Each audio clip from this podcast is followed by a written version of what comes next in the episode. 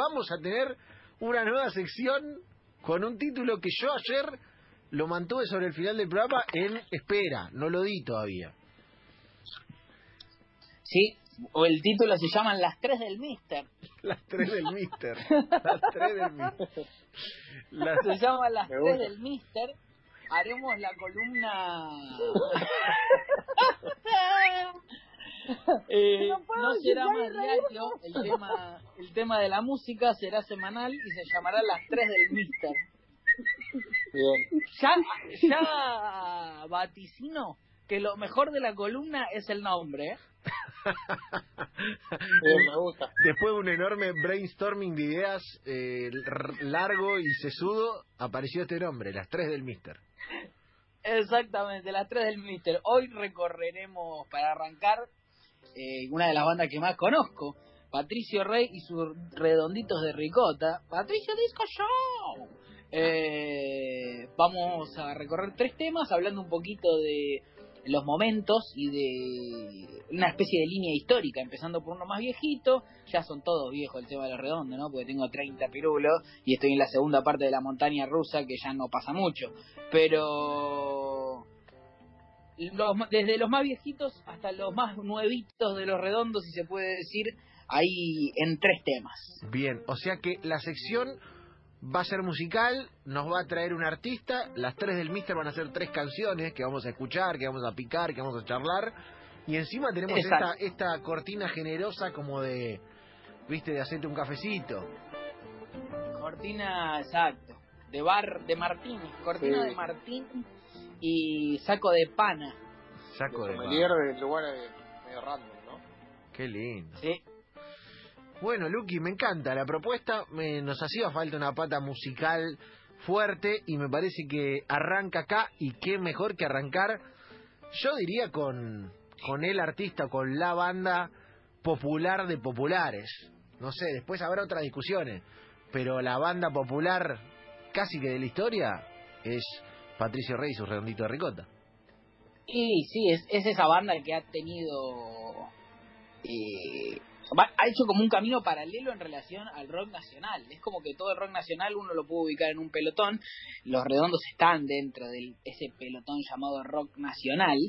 Eh, pero han hecho como su camino, ¿no? Han hecho, un poco la suya, por decirlo de alguna manera. De hecho, en algún momento creo que han tenido una pelea incluso con el señor Charlie García que había ofrecido eh, producirlos y le dijeron que no. Ah, mira no sabía eso. Es un dato nuevo. Sí, sí. Eh, ah, lo han, le han ofrecido, han dicho que no los redondos. ¿Quieren empezar?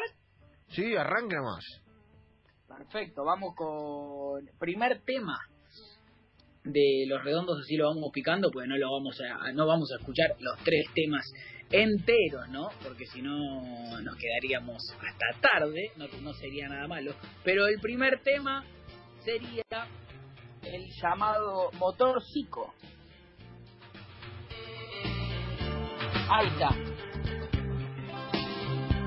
Uh, motor psico tema de octubre 1986, año año total en eh, la historia argentina. Motor psico especial para mí, ¿por qué? Por algo que no le importa a nadie, ¿no? La autorreferencia. Pero tengo aún el recuerdo de mi padre diciéndome, escucha esto, mira, un día vamos a ir a ver a los redondos juntos. Nunca fuimos, nunca fuimos, pero esa fue la primera vez que me llamó la atención el sonido y esa especie de hipnosis que tiene este tema, medio medio tranquilo pero turbio a la vez, ¿no? Es verdad, hay como una cosa ahí media de, humo, ¿no? De medio humesco, sí, medio, de, salón al fondo, mesa recluida, ¿no? una turbiedad. Hay, hay, hay humo de cigarros, ¿no? Eh, sí, y, hay... y, cantante, cantante está solamente el iluminado. Sí, una bruma. fondo, sí, claro. Eh, bueno, frases míticas y demás, ¿no? Este tema que me parece bastante metido en la cultura popular. No hay nadie. La, canción Los Redondos haciendo motor chico, tema que creo que nunca pude, no sé si escuché en vivo, el, indio solista no era muy de, toca- de tocar motor chico, pero quedó ahí. El segundo tema que traje es un tema para mover el culito, como le gusta decir al indio Solari, que generalmente tiene, tira estas frases. Yo amaría hablar como el señor indio Solari, más allá de que tiene Ah. una gran retórica Sí. y está buenísimo cómo habla. Tiene algunas frases, algunos modismos que son tan Solari que uno no, no, no entiende de dónde lo saca. Cosas como, por ejemplo, me importa un queso, tirar papel picado, todas estas que son cosas Medio muy arrabaleras, muy lunfardo. muy arrabaleras de, de, de- otro indio además porque digo por ahí uno lo tiene en este tiempo al indio y lo que eran los redondos en el arranque no tienen nada que ver o sí sí tienen que ver pero eh, son muy distintos a lo que el indio es hoy a esa letanía lejana del indio de su reclusión era una banda una banda que, que, era un corso por momentos arriba del escenario que, que tenía diferentes performances artísticas digo Era, era una cosa era compleja Una de circo itinerante, ¿no? De que Claro. pasaba de todo. claro Dicen que los primeros que iban a ver a los redondos era una obra de teatro que se convertía en gente arriba del escenario, quilombo en el sentido más artístico de la palabra. Esto, esta especie de. No sé si alguien vio el gran Lebowski, el personaje Sí. de- del artista esta, que como alguien Sí. tirando sobre un, un paño blanco, muchos colores. Eso era un poco Creando, creando. creando. creando, sí, momento de de fútbol estupefaciente sala de ensayo, dijo dijo Calamaro. Pero bueno, el Indio Solari tiene este tipo, a mí me encanta, por ejemplo, cuando le preguntan en una nota le preguntan si se le van a hacer eh, efectivos algunos síntomas del, de su enfermedad, otros nuevos, y dice kilos A, kilos A, muy bueno. Son esas pequeñeces muy, muy, muy indiescas. Eh, el segundo tema que elegí, justamente por eso traigo esto, no puede ser de otra persona que no sea el indio Solari, ya que se llama Botija Rapado.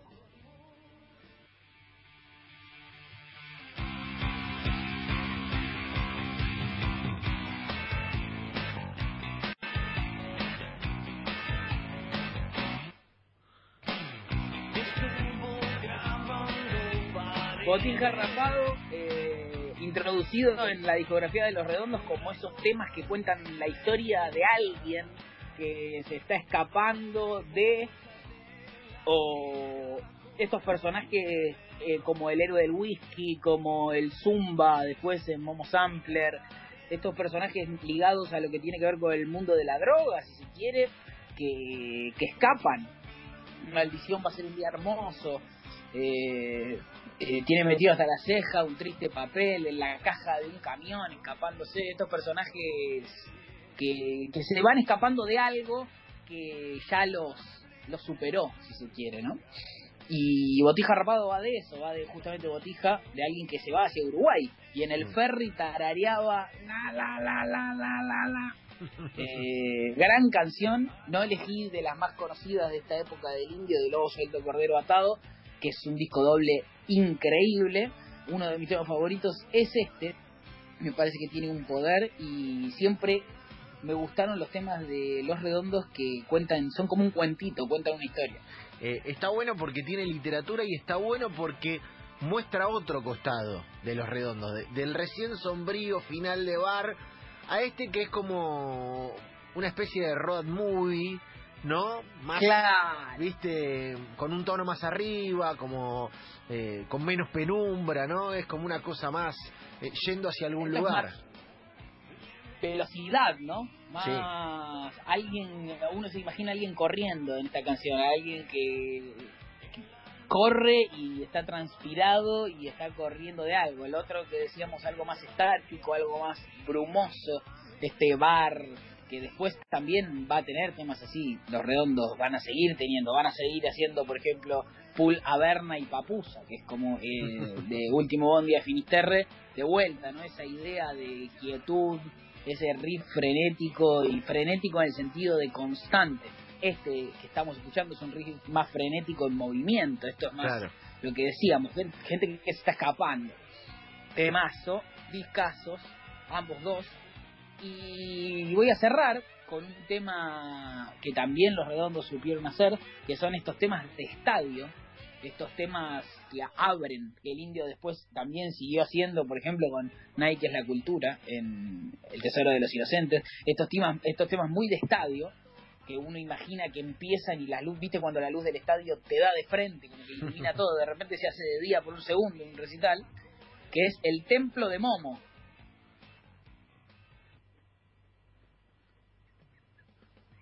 Mardo. Ahí estamos buscando, estamos cerciorándonos de que Momo sea el Momo eh, que queremos El decir original. no. Sí, sí, sí, no otro, no otro, no otro, porque ya hubo problemas en estos días. Claro, por eso. Qué bueno que no tenemos un editor de, de video que ponga Momo que lo es, ¿no? Un galpón de luz. El templo de Momo, tema de estadio por excelencia, tema en el que la gente empieza a saltar toda junta, poguero total. Eh, a mí el disco del tem a mí igual con los redondos soy muy parcial, me gustan todos los discos, pero el templo de Momo me parece un muy buen disco. Y esta es una gran canción.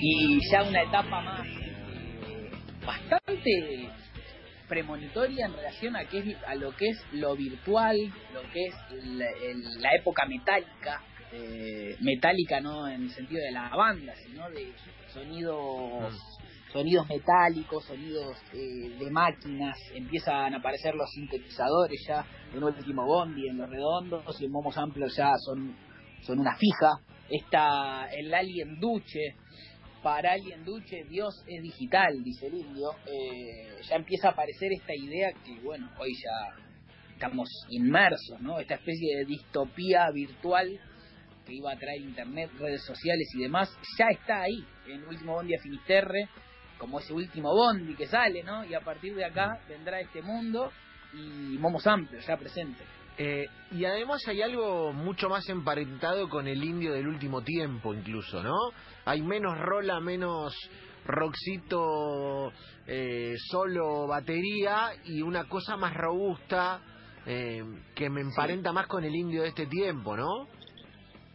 Sí, sí, de- se ve, es bastante, en ese sentido, todo lo que es la carrera del, del indio, bastante increyendo, ¿no? Esto del indio muchas veces se lo escucha decir que para él el rock nacional muchas veces son boleros rápidos y que los- las canciones de Los Redondos muchas veces sí son frescas y están buenas y son buenos rock and roll, pero a veces no dejan de ser boleros rápidos. Y como el indio va acomplejizando por lo menos la propuesta o por lo menos la búsqueda eh, ya en Momo Sampler suena, si bien suena como redondos, porque suena como redondos, ya suena indio, ¿no? Suena Sí. como va a sonar eh, el tesoro. Este Sí. tema puede ser eh, Pabellón Séptimo, por ejemplo, Sí, del tesoro de los inocentes. a eso Indio. apuntaba, exactamente a eso. Eh, a un indio más robusto, más de, de esta época, y, y por ahí, a- además a, a lo que decís vos, a un increyendo, a una evolución, a no quedarse tocando sus rock and rolls y nada más, cosa que le pasa a muchas bandas que es lícita, pero que bueno, habla de un artista de otra estatura por ahí.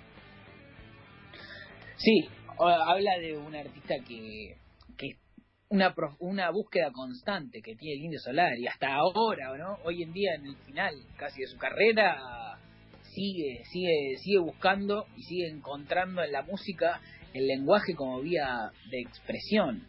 Lo ves al Indio Solari emocionándose cuando habla de David Bowie, por ejemplo, en el último disco, que dice, eh, en la nota que le hace Pargolini, dice algo como que lo emociona el último disco de David Bowie, que se le caen las lágrimas con Black Star, con el primer tema, porque la muerte es una oportunidad muy especial para hacer lo que uno quiere, como él sigue entendiendo su vía expresiva desde el lenguaje de la música, desde el lenguaje no solo de la música, sino desde, desde las letras, desde la música y desde las ilustraciones. Hay que entender que el Indio Solari también hace, dibuja, ¿no? Todos los dibujos que nosotros vemos en sus discos no los re- redondos, ¿no? Que se elaboraba mucho con rock and roll, eh, conocido y demás, pero todo lo de él solo, él siempre lo remarca, esto de yo escribo las letras, escribo las melodías, las mezclo, dibujo, las produzco y las reparto. Es como hay mucho, es el control total sobre la obra, lo que plantea por lo menos eh, la idea o el punto de vista del Indio Solari. Y para cerrar, quiero contarles, a ver si lo pueden encontrar, no ahora en YouTube porque va a ser imposible, pero busquen hay un se hicieron bastantes documentales en los 90 y 2000 sobre los redondos, ¿no? Que había como una viste que los redondos fueron muy muy mega populares, después amainaron y mm. después hace relativamente unos 8 o 10 años, como que pues, cuando los recitales del indio se hicieron mega masivos, hubo como una volvió a subir sí, sí. fiebre. hasta, hasta incluso una conciencia de que no sabíamos cuándo iba a ser el último y eso como que hizo una efervescencia tremenda. Es como que, bueno, el indio tocó otra vez más, pero no sabemos hasta cuándo. Hay hubo una efervescencia tremenda. Estaba, estaba aplacado esto, ¿no? Cuando los redondos se separan, el indio hace el tesoro de los inocentes, Después presenta por Rex en el Estadio de La Plata, pero bueno, el Indio todavía podía tocar en un Estadio de La Plata tranquilo, era en La Plata, era acá nomás. Después empieza esa etapa Candil, Gualeguaychú, toda esa etapa del Indio por los, iba a decir provincias, no me sale, pero estos pueblos más quiere, este, este esta etapa de hipódromo que tiene Solari. Claro, casi diagramar una ciudad para un recital, eh, un pueblo, una ciudad para un recital. Eh, el otro día vi, y y aporto ya que estamos, eh, reacción, estuve en YouTube en reacción de españoles a recitales del indio. Claro. Las caras de los tipos viendo, viste, esa ese mar de gente, ese mare magnum y esas rondas y esa locura. Eh, garpaba, garpaba, eh, porque no existe. En el, en el documental de Julio Leiva, va, es la nota que le hace la nota que le hace Pergolini al indio, que es una de las pocas notas tipo en video que hay, que está muy bien filmada, que para mí es lo mejor que hay en relación al indio, que aparte también tiene una parte documental en relación a dónde grabaron y después hay dos temas también, o sea, está, está bastante sostenido por todos lados. Está, hay uno de los editores, ellos fueron a editar el disco a Londres, creo que al mismo, al mismo lugar donde editaron los Beatles y mm, demás. y gente que tiene muchísimos años en la música, que le llama mucho la atención cosas como, por ejemplo, dice, nosotros vemos que los Rolling Stones siguen generando este esta efervescencia en la gente increíble, pero ellos acompañan desde el lugar de que son unos viejazos que saltan, se mueven y, corren y se visten como unos viejos rockeros, de tipo como se viste Jagger, como se viste Kid Richard, y decían que en el Indio Solero lo que llamaba la atención es que había un pelado vestido de viejazo con unas manos en el bolsillo como si fuese Frank Sinatra, pero que del otro lado había un quilombo increíble, Claro, es verdad, porque el indio se mueve poquito, mete unos, mete unos pasos que ni siquiera son de baile, son con las manos, ¿viste? Como unas son hasta unas poses leves, no son no son unos pasos de baile. Sí, sí, se fue como si fuese un jugador de fútbol que se va se va cerrando y jugando más al, al pase, al descubierto, eso, ¿no? Porque el Solari joven, Solari redondo, tenía estos pasos de dar vueltas sobre una pata, saltando, tenía este frontman movedizo y hoy en día se acomodó en este Frank Sinatra rockero que es. Bueno, y para cerrar, perdón que me extendí, eh, busquen lo que dice Pergolini de joven, no Pergolini ahora, un Pergolini de cuando trabajaba con la y demás, que dice, hay una definición que hace sobre los redondos que es muy buena, que dice, vos crees que viste todo, vos crees que estuviste en gusto cuando los Hell, no, en gusto mm. no, en el recital de los Rolling Stones cuando los Hell Angels los cagaron a palo, vos crees que fuiste, viste Zeppelin, vos crees que estuviste en gusto, no viste nada, boludo. Te invito a un estadio de fútbol a ver los redondos. Vas a sentir miedo, vas a sentir eh, éxtasis, divertirte y vas a ver una banda que habla y un público que ves hacia abajo y decís, pero lo que canta no coincide con lo de abajo. Y en parte sí, en parte coincide. Acá están los marginados, dice Pergolini, y está muy bien, búsquenlo. Eh, y esos son un poco los redondos para mí. Las tres del Mister, como cada jueves a partir de ahora. Las tres del Mister. el Mister hoy es Solari y el Mister es Lucas Rodríguez que nos ha alumbrado pieza de colección